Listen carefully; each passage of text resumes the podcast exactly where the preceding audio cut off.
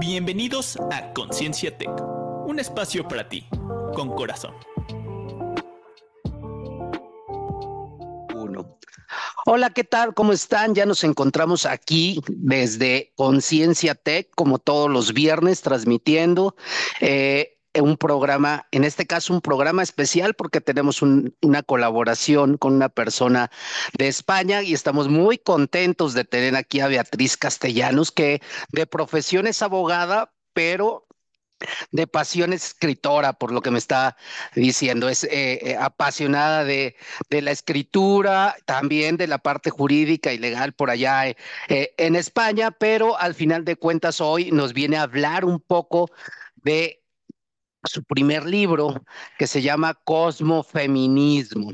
Y estoy muy contento de tenerte por aquí, Beatriz. Muchas gracias, David. Gracias por la invitación. Enhorabuena por tu proyecto. Me encanta estar contigo. Gracias. Mm. Oye, y hablando de esto, o sea, ¿qué, qué es, qué es eh, el cosmofeminismo? Bueno, pues el cosmofeminismo es el feminismo en el espacio exterior, es decir, la reivindicación de los derechos de la mujer en igualdad de condiciones eh, fuera de nuestro planeta, todo lo que tenga que ver con la industria aeroespacial y todo, con todo lo que tiene que ver con esos proyectos que se están realizando y se realizan fuera de la Tierra. Ok. Así lo he definido yo porque es un material que no está muy, muy definido. Ok, ¿y cómo te dio, o sea, a ver, Voy a, voy a ser muy puntual. Si en el mundo y en países como el mío, que es México, la brecha de desigualdad en la tierra es aún grande, ¿cómo se te ocurrió meterte al espacio? Pues porque la brecha en todo lo que tiene que ver con la industria espacial es aún mayor que en la Tierra. Es decir, hay muchas menos mujeres en la industria aeroespacial y en el espacio exterior que en, todo, en cualquier trabajo que podamos pensar aquí en la Tierra, ¿no? Oh. Entonces ahí sí, hay muy poquitas mujeres, primero como astronautas, que es lo más visible quizás de esta industria, y segundo ya pues como científicas y como mujeres trabajando dentro de, esta, de este sector, claro. Entonces como vi que no se trataba mucho el tema, que era como un secreto a voces y que es algo que se plantea por las redes y vosotros además que en México lleváis mucho más tiempo que en España trabajando sobre esta industria, pues dije, bueno, ¿y cómo no nos hemos puesto a pensar en estos detalles, ¿no? ¿Cómo no sacamos también la puntita del iceberg? Y esa fue la idea. Ok. Oye, y bueno, desde este involucramiento con esta idea y con esta, me imagino que todo surge de esta parte que tienes de ser abogada. Claro, sí, porque yo de las disciplinas que toco, la que mayor toco es la penal y en la que más me he especializado es en violencia. Y entonces he estado muchos años eh, trabajando con víctimas de violencia machista, violencia de género, que es aquí como se denomina en España. Entonces, bueno, pues esas diferencias las controlo. Ha sido un libro que dentro de cabe no he tenido que salir de mi zona de confort, porque es una materia que más o menos era muy del día para mí.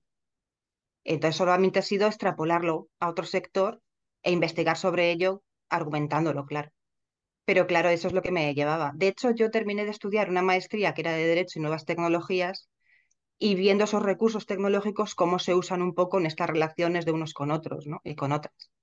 Y entonces de ahí vi que mucha de la tecnología, de la criminalística, de lo criminal, pues hay una gran tecnología que se está usando ya desde fuera del territorio terrestre, desde lo ultraterrestre, para otros muchos tipos de delitos, y entonces yo lo llevé a un, tipo de delito o de circunstancia específica, ¿no?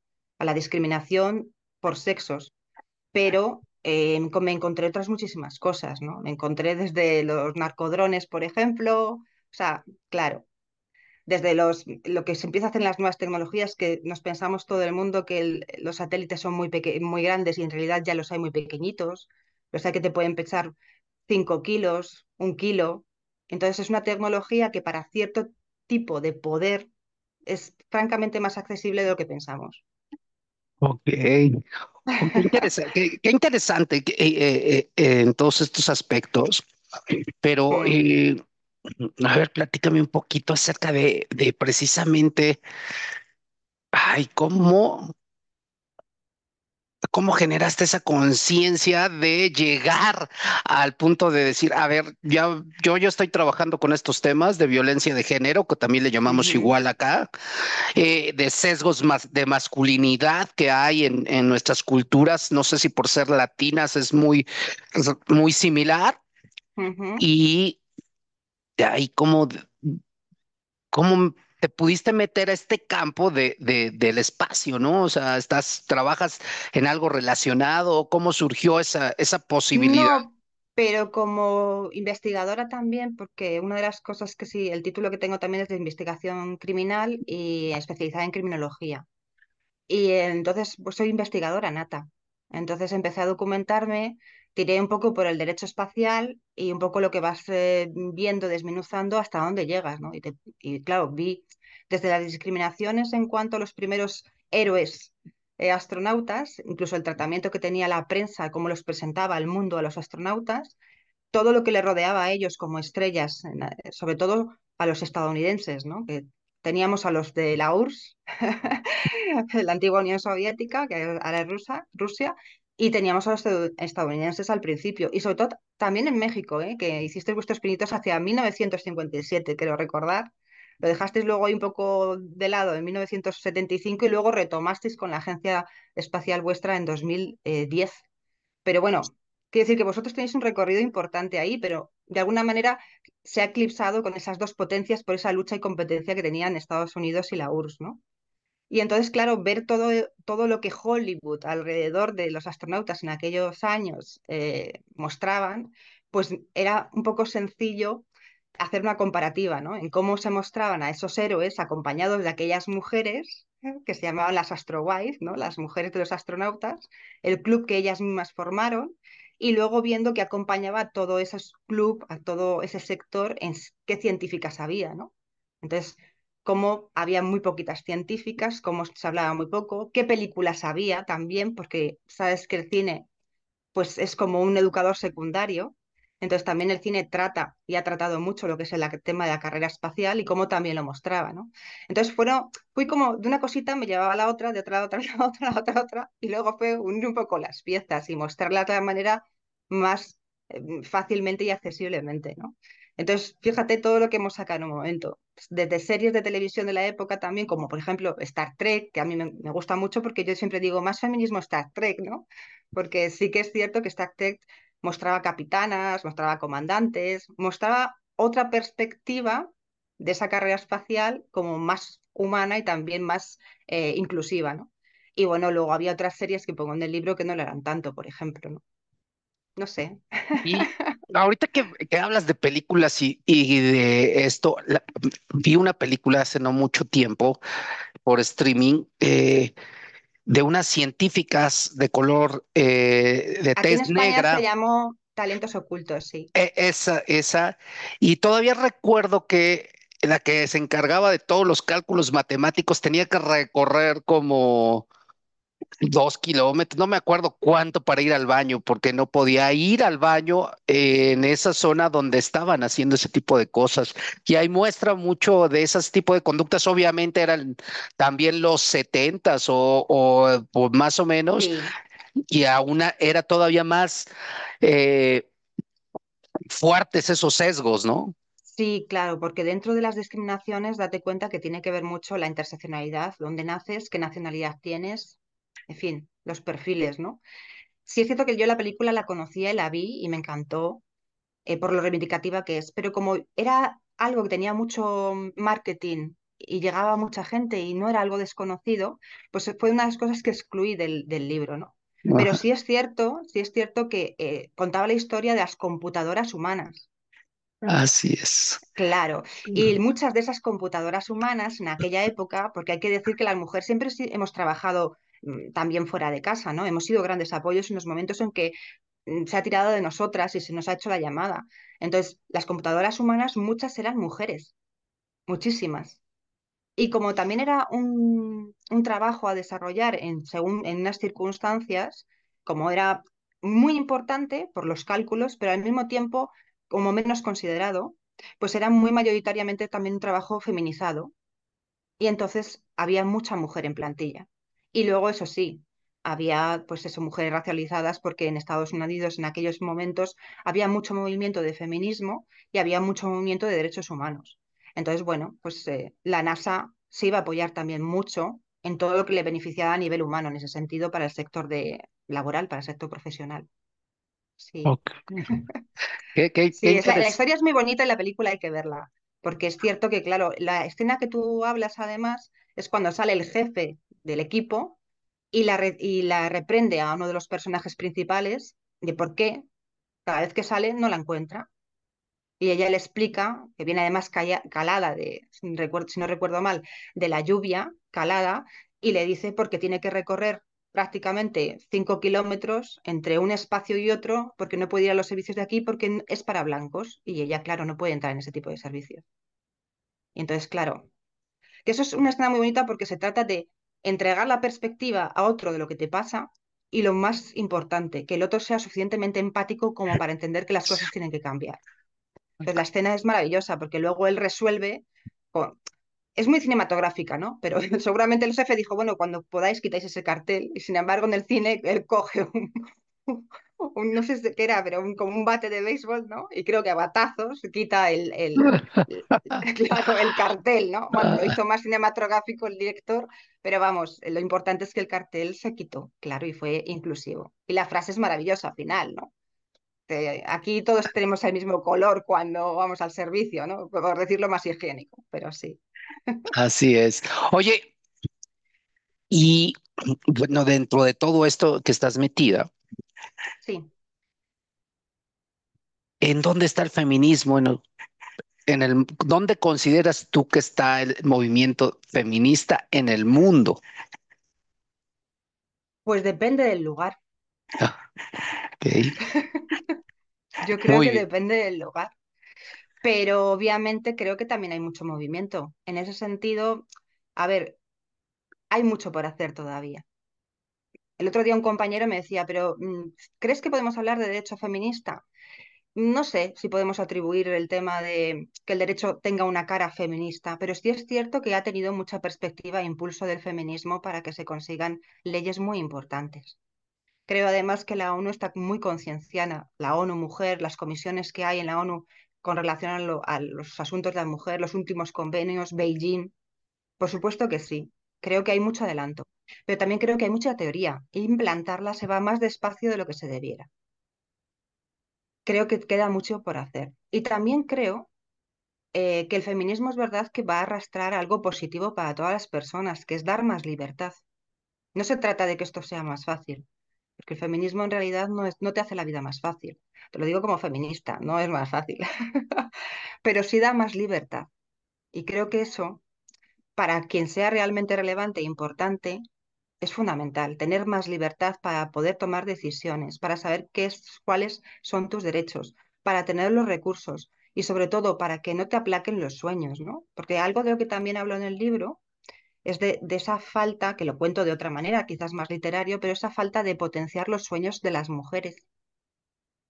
Y hay un epígrafe que pongo las cartas a Glenn, al, astronauta, en el que él recibía muchas cartas tanto de niños como de niñas, sin embargo las contestaciones a las niñas eran decepcionantes para ellas, porque las hacía creer que no podrían llegar a ser astronautas. Entonces podemos, podemos llegar, David, se puede llegar, pero hay que, hay que potenciarlo. qué contundente lo que acabas de decir.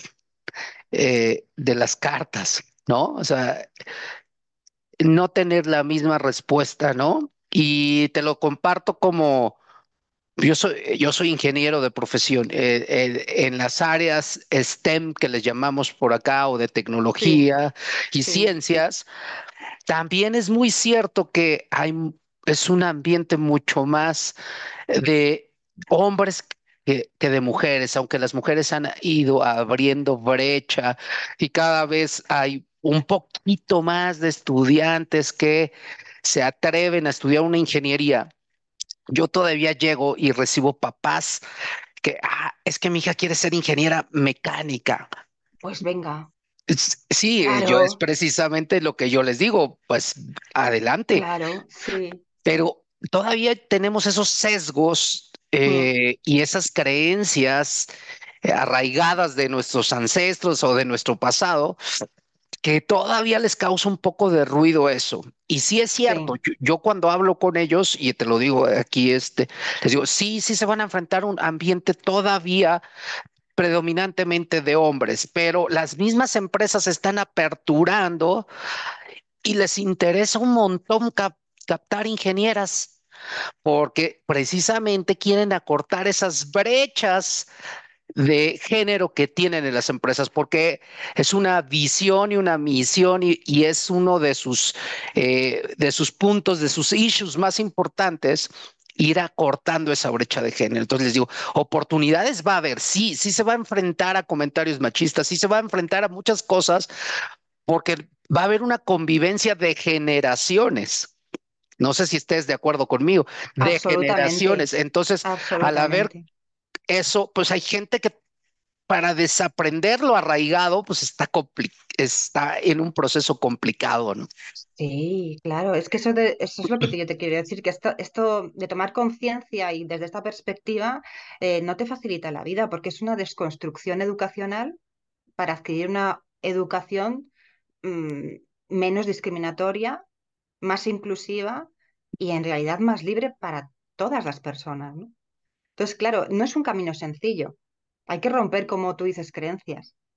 Y sobre todo también las mujeres. Tenemos eh, ahí, porque claro, no es lo mismo soñar y darte cuenta que no llegas y tenerlo totalmente como diciendo, no, eso no es para mí. Fíjate qué freno, ¿no? Eso, eso no es para mí, ¿por qué? Pero es verdad, no es para mí. Y luego es que socialmente todavía se inculcan esos eh, roles de género, ¿no? Como tú dices, eso todavía está ahí. Entonces al final te distraes con otras cosas y a lo mejor te vas pues a donde no tenías intención, ¿no? Y abandonas sueños, por ejemplo. Puede pasar tanto a hombres como a mujeres, pero en estas circunstancias que estamos hablando pasan infinitamente más a mujeres, ¿no? Entonces de eso se trata, de potenciar lo que uno quiera ser, ¿por qué no? Hay que soñar. Mira, una de vuestras astronautas, Katia, dice que el cielo no tiene límites, ¿no? Pues porque los sueños van a tenerlo, pues claro que no. Ahora sabemos que podemos llegar, que cuesta más o no, como tú bien dices, pues eso ya tenemos que irlo viendo. Es una lucha que habrá que pelearla día a día. Pero, jolín, qué bueno es que ya sepamos que nadie nos puede decir, no, tú no. Y si no lo dicen es pura teoría, porque sabemos que en la práctica ya se consigue. Tenemos referentes. Es que es tan importante tener referentes mujeres en este caso. Buah, sí, claro que sí. Enhorabuena por la labor que haces, hombre. Y sobre todo porque eh, precisamente como tú lo dices, hay evidencia de que se han roto esos techos de cristal, ¿no? Donde ah, hay mujeres posicionadas en diferentes ámbitos de, de profesionales, culturales, de liderazgo, ¿no? Que, que permiten. Mm. De hecho, hoy en México la elección hay tres candidatos para presidente para presidenta o para presidente de, de, México y dos de ellas son mujeres y un hombre y, y la elección está entre dos mujeres, es decir, México por primera vez en su vida va a tener una presidenta eh, eh, y eso creo que es tiene eh, muchos beneficios. Sí, es rompedor, sí. es rompedor y es maravilloso que suceda. Sí, sí, sí. Además es que yo creo que cuanta más perspectivas haya, es sin duda enriquecedor. Quiere decir, escuchar y estar eh, y dar oportunidad tampoco cuesta tanto, ¿no? Eh, bueno, qué bien. Excelente. Oye, y, y, y, lo que dice tú, eh, eh esta astronauta que, que, me imagino que entrevistas o que conoces, que, eh, que no hay límites, ¿verdad? Me ah, lleva Katia, una. Katia, me lleva una pregunta. ¿Qué límites tiene el feminismo? Eh, pues yo creo que el feminismo tiene los límites de los derechos propios y ajenos. Es decir, en mi derecho no puede estar por encima del tuyo y el tuyo no puede estar por encima del mío.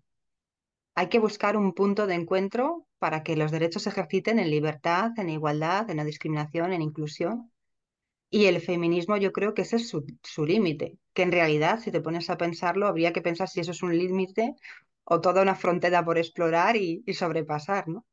Pero yo creo que ese es el punto, ¿no? En que pensemos que es una cuestión de derechos humanos sobre todo. O sea, que ya no es solamente la base de que la mujer pueda elegir trabajar fuera del hogar o dentro del hogar, votar o no votar, sino ejercer libremente sus derechos, ¿no?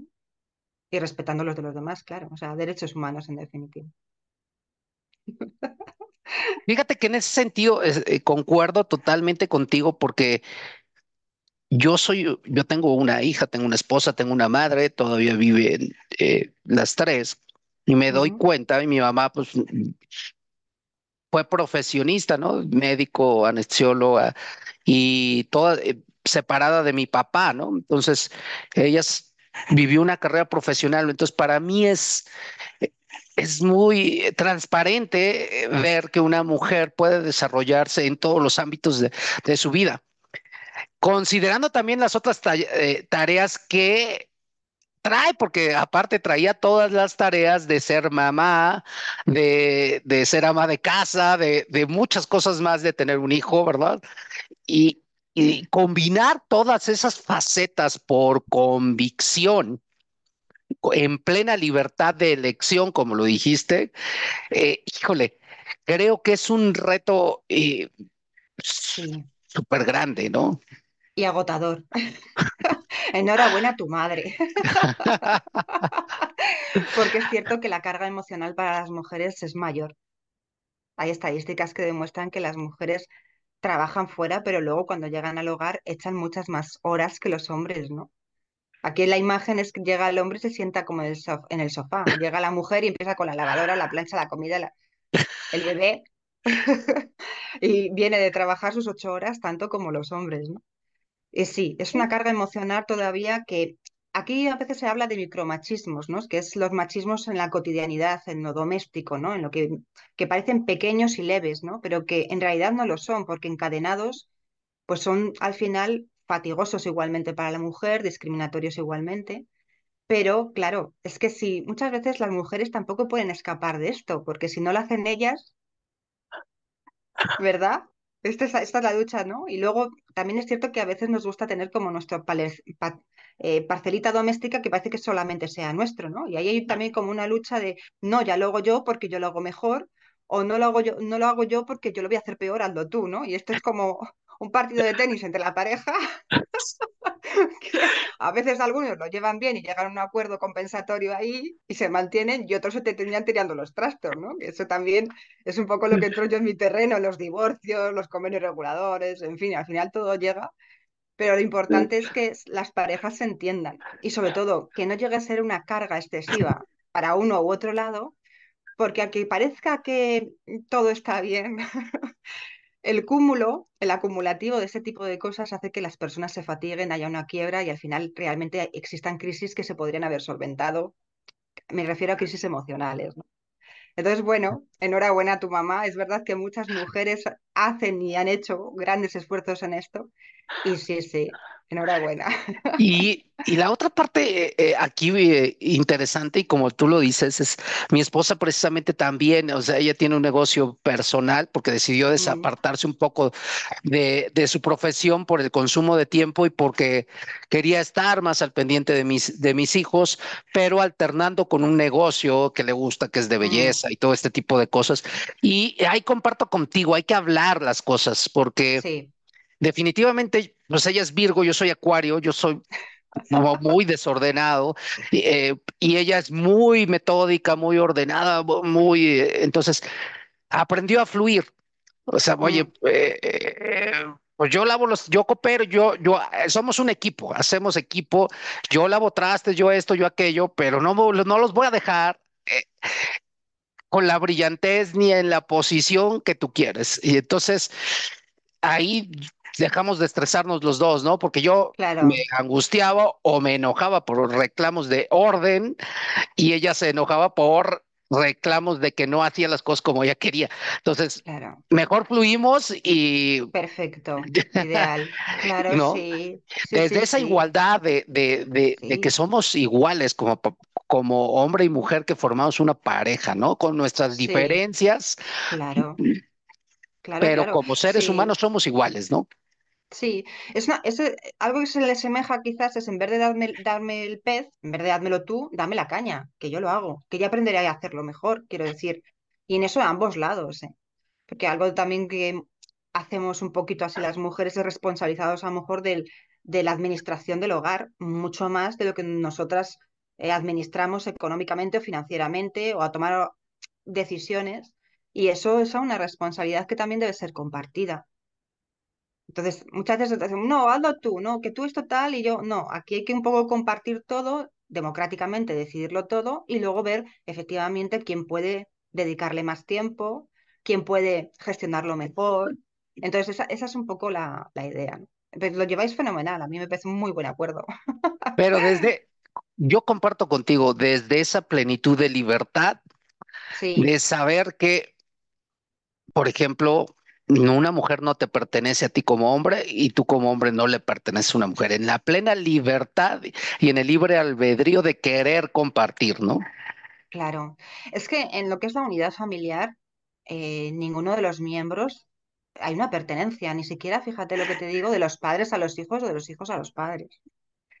Que ahí parece que el vínculo, como no, es mi hijo y es, mm, parece que es una posesión, que los hijos también a veces son un punto de conflicto en los matrimonios y las familias, porque los padres tienden y madres tienden a, a- a pensar que también son posesiones. Es que los seres somos seres, es decir, cada uno es como es, independientemente, y por más que tú quieras controlar o dominar algo, al final ni se puede controlar, ni se puede dominar, ni se puede prever tanto como uno tiene intención a veces. Entonces lo mejor es dejar en libertad, dejar vivir. En el caso de los hijos, por supuesto, tutelarlos y, y- y seguirles y cuidarles y, y protegerles en lo necesario. Y en el caso de las parejas, estamos hablando de adultos pues Así hombre, es. proteger, no sé, depende, pues a lo mejor sí, o, o más bien no, y luego pues dejar libertad y dejar de vivir y a disfrutar juntos, porque ya la vida de por sí nos va a hacer tener momentos para estar un poco ahí ya tensos, ¿no? Entonces sí, claro, Oye, y bueno, todo esto está relacionado con lo que estamos hablando, pero sí, retomando un poco tu, tu libro, ¿por qué? O sea, cuando hago una reflexión en el, en, en el aspecto de, me habla, sí, cierto, hay un montón de series de espacio que a mí me gustan, películas como Star Wars y, y todo este tipo de cosas que me encantan sobre eh, eh, temas del espacio, pero no sé, yo tengo esa sensación de que todos los temas referentes al espacio, yo los veo, yo al menos desde mi perspectiva, los veo muy lejanos. Y claro. siento que la sociedad en general los ve así, pero eh, no puedo hablar de una generalización, hablo por mí, ¿no? Claro, yo no sé si también ha sido una mala experiencia de lo que le pasó en los años eh, 60 a la NASA con todo lo de los astronautas tan hollywoodenses y ha habido como un secretismo a partir de, de ese tratamiento, ¿no? De lo que se presta a la prensa o no se presta. También es cierto que está- tiene que ver mucho con la- lo científico y la investigación. Entonces es una industria que cuando que investiga mucho y hasta que la investigación no está suficientemente preparada, hecha y, y requete hecha, no se presenta, ¿no? y, de, y lleva tanto tiempo esos ciclos de investigación que posiblemente cuando tenemos la nueva noticia como que pasa mucho y tenemos la sensación de que está muy distante en tiempo y también geográficamente, porque claro, pensamos que, lo que te decía yo antes, que esa tecnología está como más fuera de la Tierra de lo que en realidad está. Porque el wifi, el Internet de las cosas, eh, es cierto que lo atribuimos un poco como las antenas que están aquí en España, ¿no? O sea, en España o en cualquier otro país o en el territorio en, en la Tierra, pero es cierto que hay toda una red satelital y todo lo sate- satelital está ultraterrestre o fuera.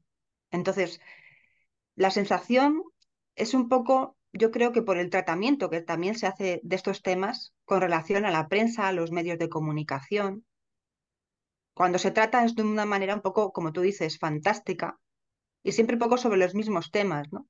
Pero no se expone demasiado, por ejemplo, que estaría fantástico para un guion de cine, los trabajos que haces como tú como ingeniero, ¿no? Esos esfuerzos constantes de investigación sobre la nueva tecnología, la divulgación, la educación, por ejemplo, que serían guiones fantásticos para cualquier película, y sin embargo como que eso no se está acercando a la población. No sé si es por interés, quiero decirte que si algún día se quiere transmitir más conciencia sobre el espacio exterior, seguramente nos hagan ver mucho más de lo que nos hacen ver ahora. Yo creo que va un poco como que hasta que todo no esté bien, bien, bien, bien, pues no lo cuentan. Y luego también que aunque el, el espacio ultraterrestre, el espacio exterior sea patrimonio internacional, es decir, no hay fronteras allí, sí es cierto que hay competencias entre los países, ¿no? Entonces, ¿qué me cuentas tú? ¿Qué te cuento yo? ¿Qué me vas a contar? ¿Qué me voy a enterar? ¿Qué pasa aquí? A ver si vas tú más adelantado, no llego yo antes a la luna. Sí, es como que, que tienen sus propios intereses, aunque es un espacio común, ¿no?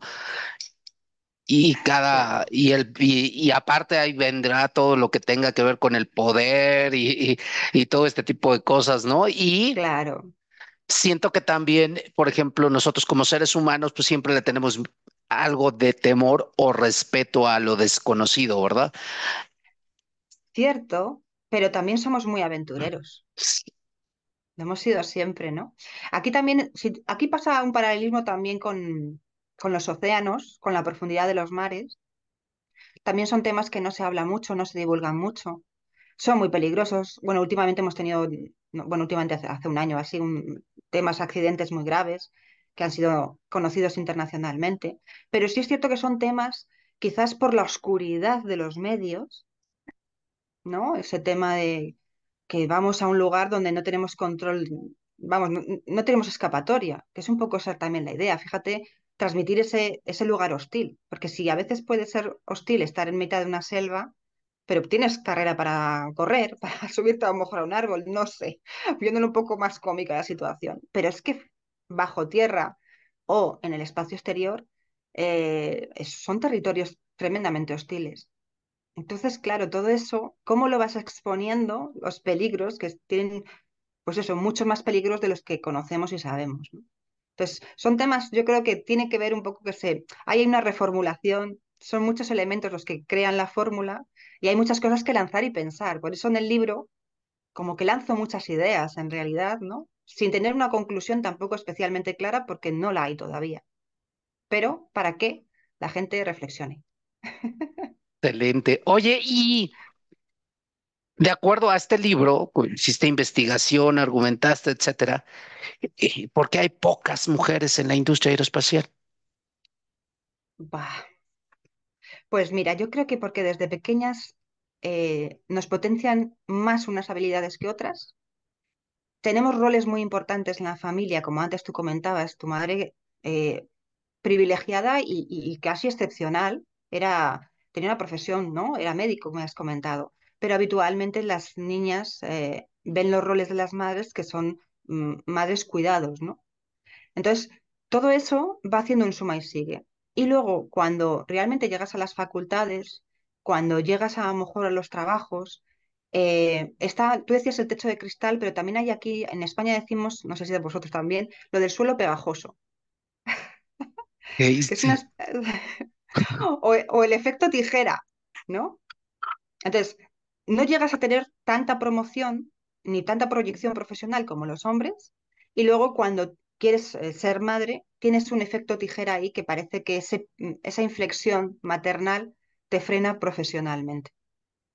Entonces, son como eh, muchas cositas que se unen en el camino de las mujeres, que al final en cualquier industria hay un frenado importante. Y entonces, cuando llegan, cuando si quieres ser muchas veces eh, una buena profesional y si tuvieras el sueño de como eran antes nuestras madres, madres plurimadres, que es como potenciadoras, multipotenciadoras o con muchos hijos, la verdad es bastante complicado. Incluso la natalidad hoy en día, o sea, tener hijos hoy en día se ha reducido muchísimo. Para la mujer, como mucho, dos hijos, si quieres tener un, un proyecto profesional importante, o si eres privilegiada, puedes tener ayuda de otras mujeres en el hogar, pues ya puedes permitirte en superar ese número de maternidad con mayor tranquilidad. Pero lo cierto es que eso ya no está en todos los hogares, eh, tener a alguien que pueda ayudar en la familia. sí. Y comparto esta, esta idea que tienes porque si, eh, como dices tú, es agotador. O sea, Es si eliges agotador. ser, ser madre o papás de un ser vivo, de un ser humano, es agotador, sí, definitivamente. Y con la carga emocional de la mujer, que sí es un poquito más emocional, este, aún más, ¿no? Sí, luego ya, si en el circuito en el que estás es un circuito muy de hombres, un trabajo muy masculinizado, lo que a veces mm, pueden llegar a sufrir las mujeres es que las expulsen de alguna manera, ¿no? Que no las expulsen tanto porque em, no las den trabajo, sino porque en el trabajo pues, se sientan acosadas, se sientan maltratadas, se sientan perseguidas, incómodas sexualmente, ¿no? Que esto en la carrera espacial también se ha dado. Y por eso lo del hashtag eh, MeTooNASA, ¿no? Espacio, ¿no? Entonces, mm, ha habido episodios en que incluso durante este tipo de, profesiones en la universidad ya se ha dado que esas mujeres han sentido acosadas. Entonces, claro, si tú haces ese terreno que de por sí es hostil, que de por sí es una materia difícil de estudiar porque es, una, es un periodo académico bastante largo normalmente y no todo el mundo puede permitirse estudiar largos años, especializarse, es decir, es un privilegio estudiar también. Si tú luego le añades esas incomodidades, eh, ir superando las fronteras eh, académicas más las emocionales y relacionales es muy duro. Y, muy duro. y retomando esta idea, y creo que también es muy duro que una vez que te abren la puerta y, y entras a ese círculo, ¿verdad? Que puede estar dotado de un ambiente de eh, mucho más hombres que, que de mujeres. Creo que el esfuerzo para ir creciendo dentro de la organización también o eh, debe de resultar agotador eh, para, ¿por qué? Porque he leído por ahí en, el, LinkedIn, en algunos eh, lugares, que las mujeres, por resultado de consultorías y eso, que se desempeñan en el mismo, en un puesto muy similar a un hombre, luego ganan menos que el hombre, ¿no? O para ascender a lugares de ese tipo, híjoles, cuesta el triple de tratar de demostrar o de demostrar su capacidad para que las consideren en esos puestos de liderazgo. Entonces, aquí sí es verdad. Adelante, adelante, adelante. Aquí hay dos, hay dos, dos teorías, ¿no? Cuando las mujeres, porque aquí hay un fenómeno que yo lo tengo más palpable aquí en España, no sé también si se dará tanto en México, pero sí es cierto que se, se suele dar y es que tú entres en un trabajo, en una profesión en la que la profesión está feminizada. Entonces, cuando las profesiones se empiezan a feminizar, curiosamente se empieza a pagar menos a todo el mundo. Y como la normativa establece un, nominal, un, dinero, una percepción económica a pagar, da igual, llega a ser igual que pagues a hombres a mujeres pero el trabajo ya está feminizado y por estar feminizado y van a ser mayores las mujeres que trabajen en ese sector, se las va a pagar menos. ¿Vale? Y luego está el otro fenómeno, que es cuando entras a una profesión en la que la profesión está masculinizada. Entonces se te, va a abonar como mujer el precio de los hombres. Pero aquí las discriminaciones no son económicas. Aquí las discriminaciones añade otro tipo de discriminaciones. Puede ser los recursos que te dan a ti a diferencia de tus compañeros, los despachos que te dan a ti a diferencia de los compañeros, las funciones que te dan a ti a diferencia de los compañeros, las, el trabajo en especie, el pago en especie que te dan a ti a diferencia de tus compañeros. Entonces, claro, ¿de qué sector estamos hablando? Entonces, obviamente las astronautas, te pongo el ejemplo, las astronautas las van a estar pagando la misma nómina, la misma percepción salarial que a sus compañeros astronautas. Si no sería, mm, vamos, yo creo que estarían ya clamando como las actrices hollywoodienses que hace unos años salió a la palestra, que ellas ganaban mucho menos que sus, que sus compañeros actores, ¿no? Y luego salieron las mujeres racializadas y decían que pagaban, que ganaban mucho menos que las actrices blancas. Fíjate, ¿eh? Pues esto puede pasar. ¿Por qué? Porque el cine, por ejemplo, ha sido una profesión masculinizada y se ha empezado a feminizar hace unos años. No sé si me explico lo que quiero decir. Sí, no, no, no, no, me queda, me queda muy claro que Entonces, a medida que va ganando eh, rol de importancia a la mujer, mencionas que hay una tendencia a que los a que la percepción económica se reduzca. Claro, ¿no? imagínate profesiones como las camareras de hoteles, que aquí hubieron muchas reivindicaciones, las pagan poquísimo, por ejemplo, ¿no? Este Mm. tipo de trabajos que son más, supuestamente más femeninos, feminización, se les paga muy poco. Sin Mm. embargo, si tú estás en una industria, pues por ejemplo, de los coches, de del motor, de no sé qué, y entras en un mundo que es muy de hombres, es posible que tú no notes la discriminación a final de mes, pero la vas a notar en otras muchas cosas. Como abogada, por ejemplo, en mis primeros inicios, ¿cómo lo notaba yo? Pues que a lo mejor a mí me relegaban a cuestiones administrativas de los despachos y a mis compañeros les mandaban a los juzgados a defender a los eh, clientes, ¿no? Y yo decía, yo también quiero pisar estrados, ¿por qué yo no voy? ¿No? Entonces, claro, cuando se ha ido feminizando la abogacía aquí, pues se ha ido equiparando económicamente. ¿Y que se ha hecho? No se ha subido el sueldo al nivel de los hombres, se ha ido bajando un poco los sueldos al nivel de las mujeres. Entonces, esa es un poco la trampa también que la industria de cada sector pues va haciendo. Por eso las cúpulas, las cúpulas directivas a las que las mujeres todavía no estamos llegando, no tienen problema de los sueldos. Buah, tienen un sueldazo todos. El problema Sí, está en esas otras fronteras de los que no son cúpula ni directivos, que están en todo ese montón donde todavía estamos también las mujeres, ¿no? sí. No, eh, eh, concuerdo contigo, o sea, eh, Bueno, en, en esta reflexión importante que, que haces. Oye, y obviamente el tiempo es finito y ya se nos está sí. eh, acortando un poco. Es decir, eh,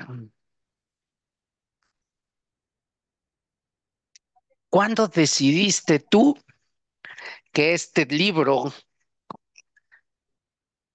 iba a hablar de este tema y eh, por qué sobre este tema? O sea, me, me surge eh, la idea, a ver, estoy eh, eh, en la abogacía, eh, desempeñando, obviamente relacionado con esto, y de repente digo, ¿sabes qué? Yo quiero escribir un libro de cosmofeminismo. Yo, Pues Beatriz, me realidad aviento este, a escribirlo. en realidad este no iba a ser el primer libro. El primer libro iba a ser sobre videojuegos, que es algo también que me gusta bastante, pero eh, estuve participando en una serie de informes para hacer y como que fui muy generosa con la información y, dije, bueno, pues lo aparco y empecé a recibir noticias del movimiento aeroespacial, de todo esto y, no sé, me dio por mirar al cielo y, y pensar qué hay ahí. Y salí del máster de Derecho Digital y demás y dije, bueno, esto, ¿qué pasa con todo esto, no? Y la investigación me pareció impresionante.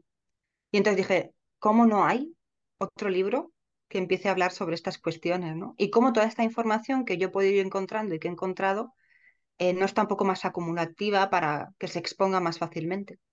Y entonces dije, pues este tiene que ser el primer libro. Y así salió Cosmofeminismo. Y también, bueno, había muy poquito sobre cosmofeminismo, no es una palabra que haya, que haya inventado yo. Y, pero sí que le ha dado un giro, porque es cierto que, mm, incluso mexicanas, escritoras eh, latinas, han escrito algo sobre feminismo por el tema de Ciudad Juárez, por el tema de la, intro- la introspección de la mujer, la mujer indígena, como mucho más espiritual, como la mujer cósmica, ¿no? Y entonces me pareció una idea muy hermosa, la verdad, y la llevé un poco a mi terreno de defensa de los derechos de, las mujeres. Entonces por ahí dije, me pareció muy hermoso. Mujer cósmica, fíjate qué bonito. Así es. Oye, para las chicas, las mujeres que nos estén viendo y escuchando y que tienen esos sueños que, que, me, que me, me mencionas, que a lo mejor no qué consejos, pero qué, qué cosas les, qué puntos así relevantes les dirías acerca de esos sueños que tal vez se ven inalcanzables, pero está en ellas poderlos eh, realizar. Pues eh, sobre todo que cuando se es muy joven no se sabe qué caminos tomar, ¿no? Pero hay que inspeccionar lo que gusta a cada uno y también basándose en las habilidades y lo que pueda apasionar. que busquen su pasión y que busquen ayuda para reforzarla. Entonces yo creo que proyectos como el tuyo, por ejemplo, o lugares a donde puedas acudir, formarte, informarte y que te puedan dar apoyo y referencia es fundamental. Y en estos momentos, Internet, las comunicaciones, eh, dan muchas posibilidades, son una muy buena herramienta para hacer buen uso de ellas. La tecnología siempre va a ser positiva, solo dependerá del uso que se haga. Y creo que estas comunicaciones, la información, hoy en día puedes cursar cualquier curso por Internet. En mi época tenías que ir a un sitio, ahora desde casa. Más cómodo no se puede, no se puede hacer.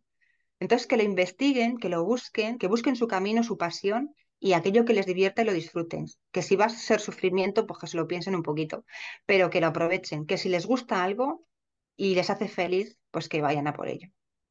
Y ahora, relacionado con tu libro, si una, relacionado.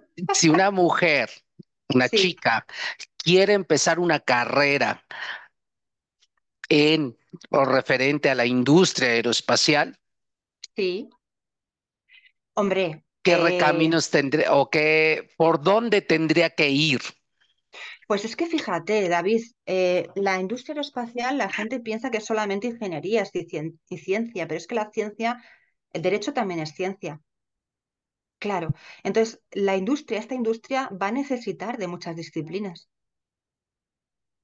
Claro, es decir, derecho, en derecho, por ejemplo, derecho espacial, la abogacía espacial, en ingenierías, la ingeniería, todas las ciencias que tengan que ver con el espacio, la, la bioquímica, la biomedicina, sobre todo también medicina, porque tú imagínate cómo cambia el cuerpo de los astronautas y astronautas, ojo con los turistas espaciales, que ya va turismo espacial y ya estamos habitando el espacio exterior, no somos conscientes todavía, pero solamente a nivel médico, fíjate las investigaciones que puede haber de eso, o las contraindicaciones que puede significar para el cuerpo humano una larga estancia en el espacio exterior. Si te gusta la medicina, si te gusta la química, la física, lo importante que es la física para las operaciones y los viajes y los cálculos que hablábamos también antes, las matemáticas. Es que hay tantas disciplinas aplicables a este sector que si te gusta estar entre estrellas, ya da igual un poco qué disciplina toques, porque puedes llegar a estar entre estrellas con cualquier disciplina. Muy bien. Oye, Beatriz, ¿y qué sigue para Beatriz desde esta posición de escritora y desde esta posición de feminista? ¿Qué es lo pues que viene para ti? Estoy en un momento que estoy aprovechando y disfrutando de la escritura. Estoy ahora terminando el segundo y bueno, es que lo que no hemos dicho es que, lo voy a enseñar así un poquito, este este es el primer libro de la trilogía, porque es, en realidad son tres libros. Entonces es cosmofeminismo, el feminismo en el espacio exterior, y este es el origen de la mujer en el espacio, ¿no? en el cosmos. Pero hay dos más que tienen por venir. Y estoy con otro también. Entonces, la verdad es que me gusta esta beta de la perspectiva feminista, esta beta de la, ayuda y apoyo a la no discriminación, y creo que por un tiempo voy a seguir, escribiendo en, este, en esta línea. Excelente. Oye, el tiempo es finito y, ya, no, ya nos vamos. Quisiera yo saber dónde podemos encontrar, pues nosotros estamos en México, ¿verdad? Entonces, ¿dónde podemos encontrar tu libro? Pues mira, el, el libro, el proyecto en sí es cosmofeminismo.com, que ahí tienen toda la información si quieren investigar algo más. Y luego yo creo que a nivel internacional, la plataforma Amazon es como la más directa y la que me da más seguridad para poder recomendar si están interesados en la compra del libro, interesadas. Entonces, eh, en principio toda la información está en cosmofeminismo.com y bueno, pues que si quieren cualquier cosa, necesitan cualquier cosa, algo de consulta, también está ahí mi mail y se pueden poner en contacto conmigo e incluso el WhatsApp. Así que abierta a todas las eh, opiniones y, circunstancias que alguien quiera compartirme. Oye, y si tenemos chicas eh, eh, que quieran contactarte a través de tus redes sociales, ¿cómo te pueden encontrar? También estoy en la mayoría, estoy en TikTok, estoy en Twitter, sí, en Facebook, sí, desde la plataforma mía del proyecto están todas colgadas, todas las redes y pueden Y desde, ya te digo que tengo hasta el WhatsApp, o sea que desde ahí también pueden comunicarse sin ningún problema. Sí, he dispuesto que tener prácticamente un número de línea abierta para, para esa participación comunicativa con la gente que esté interesada en estos temas. Excelente. Está, todo en proyecto, quiero decir que está un poco todo como poco a poco y el tiempo que poquito a poquito le voy dedicando, pero tengo mucha ilusión y si alguien más quiere compartirla, buah, será una felicidad. Excelente, Beatriz. Eh, pues yo te agradezco, te agradezco por, por esta charla tan, tan interesante. Te deseo todo el éxito del mundo con tu libro y con tu trilogía. Ahí nos informas cuándo sale el segundo, eh, el segundo tomo de esta trilogía. Y también te agradezco por el obsequio que me hiciste para poderlo eh, leer el libro ahora en, estos, en estas semanas próximas. Y muchas gracias por compartir el espacio. Ay, a ti, David, por haberme invitado y por haberme hecho tan fácil y tan fluido como me decías y muchas gracias. Ha sido un placer. Pues muchísimas gracias a todos y a todas que nos están viendo a través de nuestra página de Conciencia Tech, a través de Spotify, que nos están escuchando con el podcast de Conciencia Tech y nos vemos en la próxima. Muchísimas gracias y hasta luego. Bienvenidos a Conciencia Tech, un espacio para ti, con corazón.